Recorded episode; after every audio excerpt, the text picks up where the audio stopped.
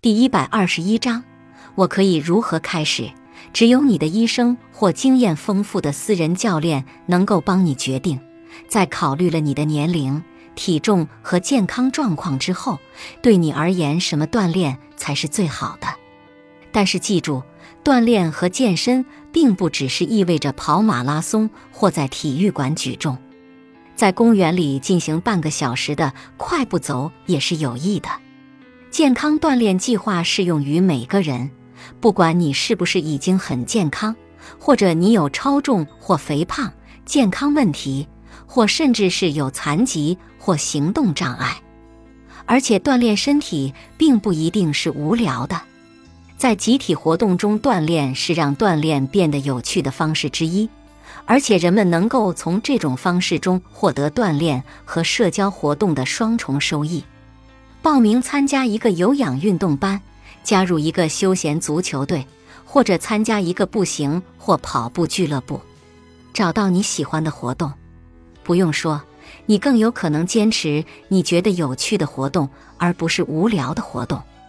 你会惊讶于它对你的身体和精神健康是如此有益。请在表十一杠二中写出自己可能喜欢的锻炼方式或体育运动。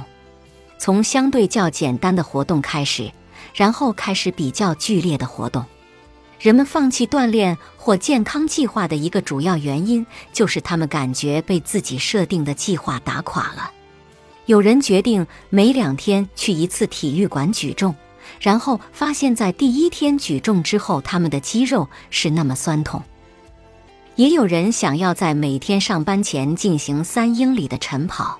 结果发现，他跑到一英里就已经精疲力竭，为此感到沮丧受挫。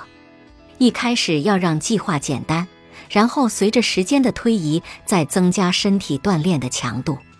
在表十一杠三中列出自己的计划。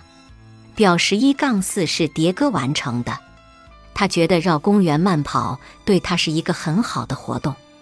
他也想过打网球和去体育馆。但他明智的决定打住，不要马上尝试太多。本集播放完毕，感谢您的收听，喜欢别忘了订阅专辑、关注主播，主页有更多精彩内容。